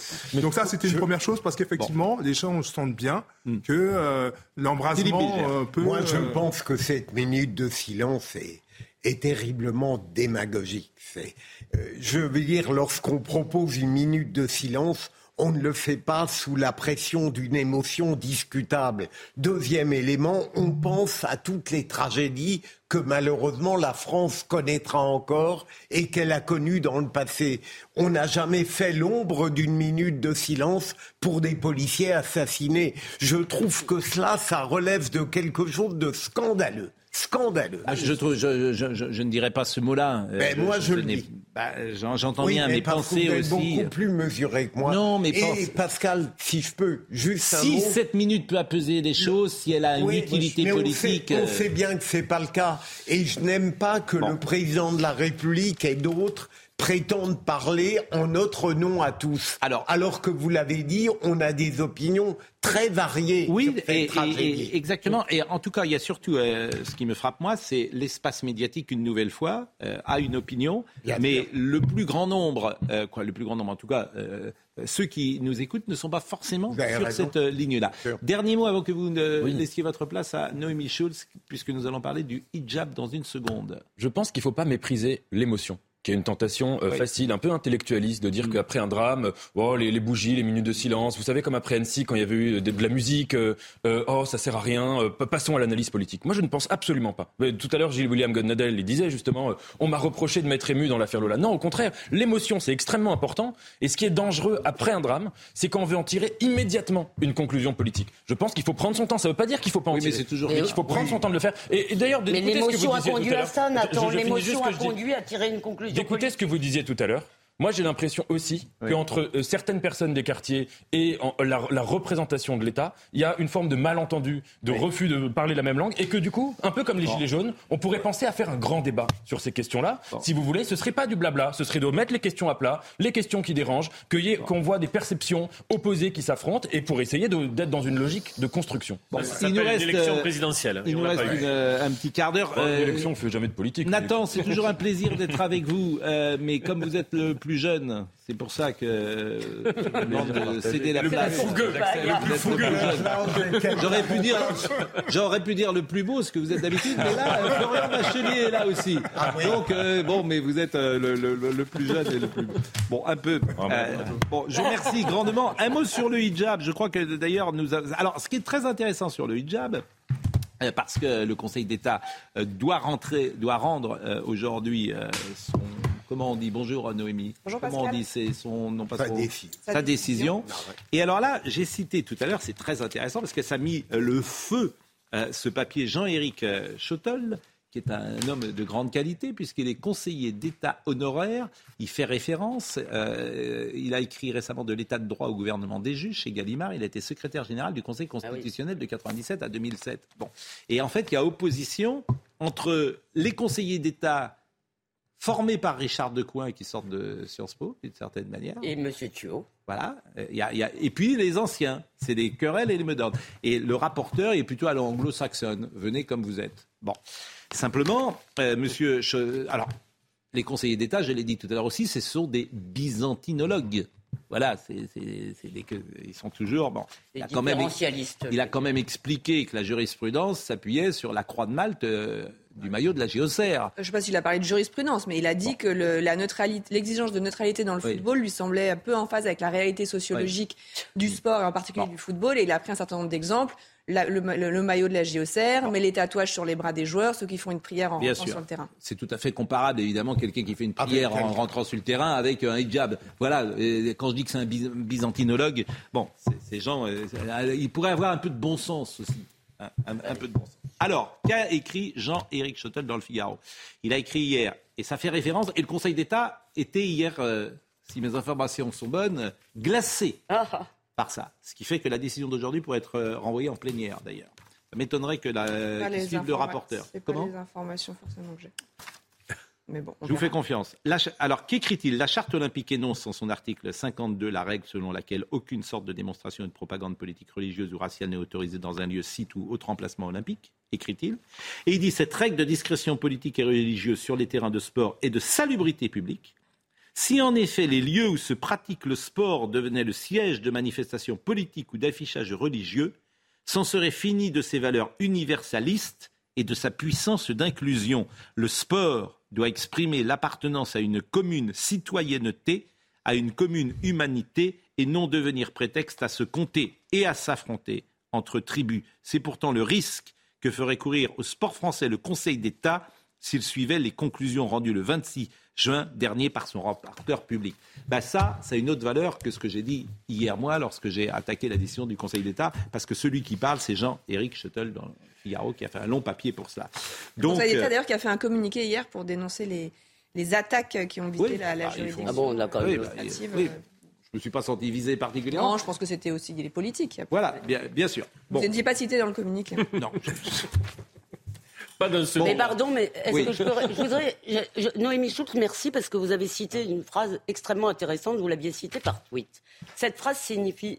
Mais non, mais euh, on peut pas, pardon. Je crois que vous aviez lancé la discussion. Allez-y, allez-y. Euh, vous avez dit, euh, le, euh, ils disent le sport est peu en phase avec le- la neutralité est peu en phase avec la réalité sociologique. Mais à ce compte-là, la neutralité, l'interdiction du hijab est peu en phase avec la réalité sociologique de certains établissements. On n'a qu'à adapter nos lois et nos principes à la sociologie. On n'a qu'à dire aux nouveaux arrivés, ben, on va faire comme vous voulez, puisque euh, c'est la sociologie. C'est complètement dingue. Donc on a Allez-y. Non, on attend effectivement une décision. On nous avait annoncé deux à trois semaines, et puis finalement, effectivement, il y a ce communiqué du Conseil d'État qui annonce que la décision sera rendue, sans doute aussi parce qu'il y a toutes ces réactions, que l'avis du rapporteur public est très critiqué, et c'est sans doute pour ça que le Conseil d'État rend une Ils décision vont assez renvoyer en rapidement. plénière peut-être. Je suis pas sûre, non. Hmm. Ah, C'est une manière quand même de mettre euh, tout le monde euh, dans la boucle. Ça pourrait, mais moi, j'ai- je, je ne sais pas. On verra tout à Hmm. L'heure. non plus. Par définition, je n'ai pas intégré encore le Conseil d'État. Même le si Conseil les- d'État peut aussi Les rendre- demandes sont très fortes, mais je résiste. Il y a une pression. Je, je Dans- je résiste. Dans le communiqué, on lit Oui. la décision du Conseil d'État. Oui. La décision du Conseil d'État dans l'affaire examinée lundi, qui Oui. a été adoptée à la suite de l'audience. Donc la Bon. décision a été adoptée à la suite de l'audience, sera rendue publique demain. Ces revendications, Armel euh, Montbouli, sur le terrain, vous qui êtes au contact de cette jeune génération, ces revendications religieuses, de mœurs aussi parfois, est-ce que vous les euh, combattez d'abord et est-ce que vous les sentez ensuite? Alors, J'aurais pu dire vais- est-ce que vous les sentez d'abord et est-ce que vous les combattez ensuite? Je vais, je vais euh, être plus nuancé que vous. C'est-à-dire que le sport doit d'abord être un outil pour permettre aux uns et aux autres de se rencontrer. Et on Mais- sait que dans nos quartiers, par exemple, sur la pratique sportive féminine... C'est pas ma question. Non, mais je, je- je viens à votre question. Oui, mais court. C'est que dans la pratique sportive féminine, on encourage justement à ce que les filles sortent, entre guillemets, de, de, de, de leur, de leur quotidien et viennent à la rencontre de la société. Est-ce qu'il y a des demandes, donc- des revendications donc- religieuses, oui ou non? Alors, des- des- il, peut, il peut y avoir effectivement de part et, de part et ici des, des, des, des, des gens qui vont vouloir C'est majoritaire, c'est minoritaire J'ai pas de statistiques à, à- à donner Vous là-dessus. êtes sur le terrain. nous sommes- Moi, je vous invite pour que vous donniez. non, mais ce que, je euh, veux, vous- ce que je veux vous dire, c'est que le pays, et on le sent bien, est en proie à, à une certaine, euh, j'allais dire, euh, volonté de- de- d'extrémistes de pouvoir s'insérer dans, s'intégrer Ah, dans la société. Et ils utilisent Ma pour question, ça que ce soit Armel, le sport, ma question demain est les simple, jeux vidéo, Armel. vous aurez les mêmes sujets. Armel, ma Et question est simple. Est-ce que c'est une demande un peu, beaucoup, à la euh, forte ou pas C'est c'est simple. Mais comme vous savez, vous savez une chose, c'est que généralement. Moi, par exemple, je pourrais vous dire quand je jouais au foot, il n'y avait aucune Mais, revendication non, mais religieuse. écoutez, ce que je veux dire, c'est que c'est pas C'est parce simple, que hein, comme c'est ma pas parce- question. Ce que je veux vous dire par là, c'est que c'est pas parce qu'il y en a que, que 15 qui Oui. demandent que entre guillemets ce sujet il faut pas le traiter. Ce que je veux Oui. dire par là, ça commence toujours par un côté minoritaire. Maintenant, ce que je veux dire, ce que ce qu'on ce qu'on doit travailler par rapport à, à cette notion de, de, de hijab dans le sport, etc., c'est effectivement d'aller euh, au- au- à la rencontre de ces jeunes filles pour savoir qu'est-ce qu'il y a Oui, mais derrière. ce sont des militantes et vous le savez en l'occurrence. Alors, autre sujet qui m'intéresse. En fait, c'est des revendications. Elle l'avait bien dit d'ailleurs Oui. dans un lapsus, euh, la, responsable Bien de sûr. cette association. Elle s'est battue pour le burkini euh, dans les piscines municipales. On connaît ça à Rennes. On sait euh, ces petits renoncements, ce à quoi ça, ça, ça, ça- ça a abouti. Euh, et moi, j'ai le souvenir aussi, au moment des attentats de Charlie, c'était la responsable de cette association militante avait dit oui, mais Charlie a tiré en premier. Et il faut toujours savoir d'où on parle. Il faut savoir d'où ils parlent eux, et je, c'est, c'est assez révélateur de ce que ça veut dire. Je suis assez d'accord et c'est bien de le rappeler. Euh, dans l'actualité aujourd'hui, alors ça n'a rien à voir avec notre thème, quoique, quoique, c'est le festival de la BD de Dieppe. Est-ce que vous êtes au courant de ça? L'affiche? L'affiche du festival de la BD de Dieppe, qui se tiendra les 22 et 23 juillet, fait polémique. Dans sa première version, on pouvait y voir une jeune femme avec un léger décolleté. La mairie a demandé une version moins lascive, et c'est le mot qui a été employé par la mairie, de l'affiche. Et dans la seconde, le décolleté a été masqué par une pile de livres. Alors, ce qui est intéressant, c'est d'abord, je vais vous montrer, euh, ça, c'est la première. Vous vous rendez compte On est en France aujourd'hui, en 2023. À gauche, vous voyez la première affiche BD. Et la deuxième, c'est vraiment euh, cacher ce sein que je ne couvrais, couvrer ce sein que je ne saurais voir. C'est, on est, on est ce sein ah ben, que nous ne saurions voir. C'est même euh, manifestement euh, ce que dit, ce que dit Tartuffe à ce moment-là. On revoyons ces deux photos, ces deux affiches, parce que je trouve ça extraordinaire. Et la justification surtout de Madame Laetitia Legrand, moi qui me fait, je le dis humblement, qui me fait peur. Laetitia Legrand, elle est adjointe au maire de Dieppe, en charge de la vie associative, des animations et de la lutte contre les discriminations.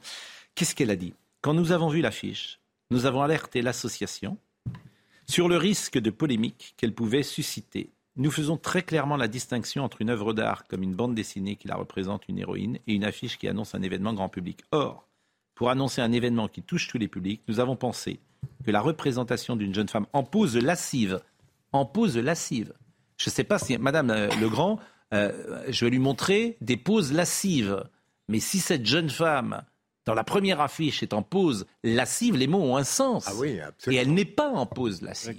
C'est ça qui est. Non, ou alors, Nous avons pensé que la représentation d'une jeune femme en pose lascive avec un décolleté certes léger n'entrait pas dans la vision que nous nous faisons de la lutte contre les discriminations. Euh, vous vous rendez compte? Revoyons encore ça. Revoyons encore. Donc la jeune femme à gauche, quand nous avons vu l'affiche, nous avons alerté l'association en pose lascive. Voilà, elle est euh, euh, Laetitia Legrand, adjointe au maire de Dieppe, et elle est euh, du Parti communiste français. Et Schneiderman Ah oui. approuve. Et vous pouvez me dire le rapport Mais avec la lutte contre les discriminations? Qu'est-ce que ça a à voir? Mais il ne faut pas choquer. Il y a des gens qu'il ne faut pas choquer. pense Non, mais il que faut c'est- plus choquer aujourd'hui. Je pense donc, que c'est typiquement une réaction. C'est typiquement une réaction. C'est typiquement une réaction. Je suis certain que la personne qui a rédigé ça, que je ne connais pas, ne pense pas très précisément ce qu'elle écrit, mais que c'est la crainte des réactions, d'associations, d'un climat, d'une Eh, mais campagne, il faut avoir du et que c'est défensif. Ah, moi je pense qu'elle pense ça, la dame. Je pense que- La je ne le crois même pas, vu comment c'est rédigé, Legrand. on sent que c'est rédigé difficilement. Madame Laetitia Legrand, je pense qu'elle pense ça. Dictature des Hier, vous étiez au procès Griveaux, et Plutôt- hier on a précisément euh, déclamé Du Tartuffe. du Tartuffe. dans une salle d'audience. Ça ça pourrait faire, ça aurait pu faire rire si le sujet n'était pas aussi grave. On parle quand même de, de vidéos à caractère sexuel qui avaient été diffusées. On parle de revenge porn. Ouais. Et l'audience d'hier était absolument euh, lunaire. Ça a tourné à la farce à plusieurs reprises. D'abord, vous avez deux prévenus qui sont arrivés avec une heure de retard à leur procès. On a vu arriver Alexandra de Tadeo, je ne sais pas si on va voir les images, dans une robe longue de soirée à paillettes. euh, scintillante, voilà, avec son livre à la main, euh, accompagné donc de son compagnon Piotr Pawlinski. Les deux étaient jugés pour atteinte à, à l'intimité et à la vie privée. Euh, on s'en souvient pour ces vidéos qu'ils avaient rendues publiques en pleine campagne pour les municipales. Euh, Piotr Pawlinski qui a commencé par une déclaration en propos liminaire assez euh, assez incompréhensible sur euh, l'art et, et, euh, la justice des conservateurs. La présidente lui a demandé de, lui a dit qu'il aurait l'occasion de s'exprimer plus tard, donc elle lui a coupé la parole. Il a dit bon bah si c'est comme ça, euh, je fais usage de mon droit au silence. Euh, ensuite, Alexandra Etadeo, elle, a répondu aux questions, pas des questions de tout le monde, hein, celles du, du tribunal et de son avocate, mais pas à celles de la, Richard Malka, l'avocat de Benjamin Griveaux, euh, ni à celles de, de la procureure. Et puis, il y a ce moment, effectivement, où des témoins cités par la défense sont venus à la barre. Vous savez, vous prêtez serment, et là, vous avez une personne, puis une deuxième, puis une troisième, qui étaient donc des comédiens qui ont commencé à déclamer euh, euh, des, vers du Tartuffe de, Molière. Euh, C'était assez, moyennement drôle. Je pense que l'idée était de, montrer que tout ça était une œuvre d'art, hein, puisque c'est la ligne de défense de Piotr Pawlinski. Ce qu'il a fait, c'était de l'art. Benjamin Griveaux comme un objet. Bon, on- c'était pas honnêtement très, très convaincant. Et. Et, voilà, et les procureurs ont requis six mois de prison ferme pour Piotr Pawlinski, six mois de prison avec sursis euh, à l'encontre d'Alexandra euh, de Tadeo, qui n'avait jamais été condamné alors que lui a déjà été condamné, et la décision a été mise en délibéré au 11 octobre prochain. Bah écoutez, c'est bien d'avoir eu effectivement euh, un compte rendu comme vous venez de le faire à l'instant. Il est euh, 10h30. Michael Dos Santos. Après les violences urbaines d'hier soir, Gérald Darmanin en visite à Bagnolet. Vers 11h30, le ministre de l'Intérieur se rendra dans le commissariat de la ville de Seine-Saint-Denis. Avant ce déplacement, Gérald Darmanin a convoqué les préfets en vision conférence. Une nuit de violence qui a donné lieu à plusieurs dégradations partout en France. À Nanterre, ville où Naël a été tué, un centre Enedis a été incendié. Plusieurs véhicules de la compagnie en charge du réseau d'électricité ont été brûlés. Personne n'était présent sur le site au moment des faits. Et puis, toujours à Nanterre, une marche blanche hommage à Naël débute à 14h devant la préfecture de la ville. La mère de l'adolescent de 17 ans a appelé à se réunir et à une révolte pour son fils. Il y a quelques minutes, Olivier Véran, porte-parole du gouvernement, a souhaité, lui, que ce moment soit solennel. Et pas une explosion de violence. Il y a une vie après euh, être député, il y a une vie après être euh, questeur, et Florian Bachelier la retrouve, cette vie, puisque vous avez été battu l'an passé, et vous êtes aujourd'hui avocat, et vous avez monté un, comment dire, un, une non pas une association, mais une sorte de mouvement, la France Unie. Oui, exactement. Mais vous, avez, vous avez, vous avez vous avez calqué, euh, vous avez triché. La France Unie, c'est François Mitterrand C'est un clin d'œil. Non, il n'y a pas d'association. C'est quoi C'est un, mouvement, politique, euh, un think tank euh, mélangé. En gros, l'idée, c'est de dire on, continue le combat des idées avec un mm. certain nombre d'intellectuels de, de, qu'on a euh, réunis euh, pendant, pendant 5-6 euh, ans, pour essayer de proposer sur, dans le débat public bah, des idées, des convictions, un certain nombre de propositions très, très concrètes. Mais vous n'êtes plus proche du président de la République Vous êtes ah Je, l'ai appris à 9h quand vous m'avez présenté comme un ancien proche du président de la République. Ah, vous étiez proche du président de la République, vous faisiez partie des personnes qui l'écoutaient. Je pense qu'on reste en proximité, mais j'espère que vous n'avez pas d'informations que je n'ai pas. Non, mais c'est pas, pas une insulte d'être macroniste. Ne le prenez pas. Ne le prenez pas. C'est ancien C'était un ancien. Ah oui, un ancien proche. Ah oui, oui, bah un ancien proche. Bah, vous êtes parce que vous êtes à Rennes aujourd'hui, vous êtes un peu plus éloigné, euh, peut-être. Bon, mais euh, et, ce mouvement donc euh, a vocation à avoir un candidat à, On, est là pour apporter des idées, pour faire travailler. Mm. au, final, pour dire et si on, prenait, si on respectait un certain nombre d'engagements, notamment dans la méthode qu'on avait pris en 2017 mm. dans la proposition politique, c'est-à-dire de dépasser vraiment les clivages et de faire un certain nombre de dans le domaine institutionnel, dans le domaine régalien, je pense qu'on a des, des révolutions. Euh... Vous êtes déçu, quoi. Non, non, non, non. Il y a, toute une, série de sujets sur lesquels je pense qu'on a été euh, au rendez-vous sur euh, sur l'apprentissage, sur mm. euh, l'alternance, etc. Enfin, sur un mm. certain nombre de, de, de, de, sujets très importants. Et puis, je pense que dans la façon de faire de la politique, on n'a pas bon passer la seconde, pour le dire comme ça. C'est mieux en six ans, quand même. Si vous êtes toujours en première euh, en six ans, euh, la manière de faire de la politique, ça va pas. Eh ben, non, mais je pense qu'il faut qu'on aille plus loin. Je pense qu'il y a une demande euh, de ne pas se donner rendez-vous tous les cinq ans pour une élection présidentielle. Moi, je suis pour un référendum tous les ans, par exemple en commençant. C'était une interview du Figaro vendredi dernier sur, sur le migratoire, en disant sur les sujets sur lesquels on n'arrive pas à dépasser les postures de quand on se renvoie la balle euh, depuis des années, etc., et eh ben on demande on et alors, au peuple. Et alors, quelle question on pose, par exemple, sur l'immigration? Eh ben on propose un projet de texte euh, en, neuf, euh, en neuf points, qui en gros se résume en un point, un apôtre Vous avez des informations Accueillir moins pour accueillir vraiment et mieux, avec un certain nombre de... de, de, bah, mais tout ça, c'est des formules, accueillir... Bah, vous non, mais ça veut dire qu'on n'avait pas lu l'interview, parce que... si je l'ai lu, mais bon, c'est vrai que j'ai... Il y a neuf chantiers oui. Ça, il faut demander à Florian Tardif. Mais, mais, ah, bon, ça, c'est pas gentil pour notre ami Gauthier Lebret. Mais bon. Et, vous invite à aller lire l'un pour les bon, Est-ce que, est que Mme Borne est une bonne première ministre? Ah, moi, je crois qu'elle est au combat. Après, euh, c'est pas à moi de dire. Moi, j'ai pas donné des. Je veux dire. Non, mais dès que je pose une question, personne. Attendez, attendez. Oui, enfin, c'est une réponse. je vous pose une question. Changer les questions. Dès que je... ma vie, c'est de poser des questions simples.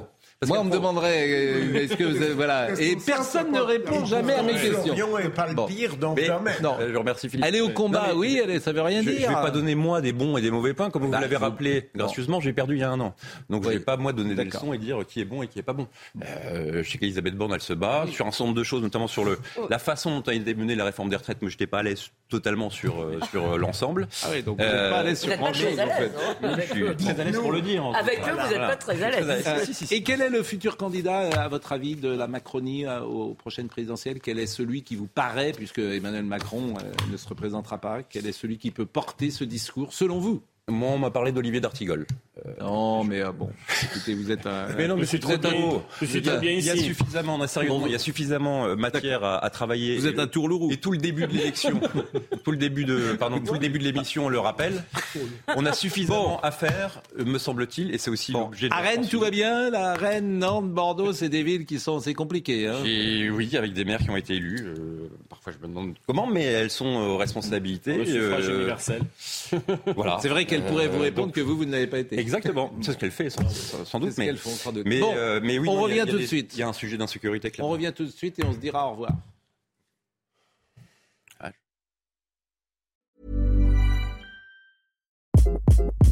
Hi, this is Craig Robinson from Ways to Win, and support for this podcast comes from Invesco QQQ. Invesco QQQ is proud to sponsor this episode and even prouder to provide access to innovation for the last 25 years. Basketball has had innovations over the years too. We're seeing the game played in new ways every day. Learn more at Invesco.com slash QQQ. Let's rethink possibility. Invesco Distributors, Inc.